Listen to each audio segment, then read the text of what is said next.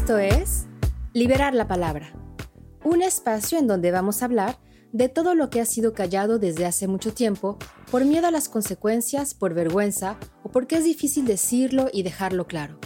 Desde una perspectiva feminista, trataremos temas como la igualdad, los estereotipos, el machismo, la sexualidad, pero también hablaremos de la violencia de género, cómo podemos identificarla y actuar ante ella.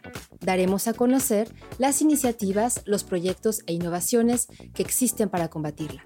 Especialistas en la materia nos ayudarán a derribar mitos e ideas concebidas para construir una sociedad más justa e igualitaria para todos y todas. Hoy es un buen día para liberar la palabra.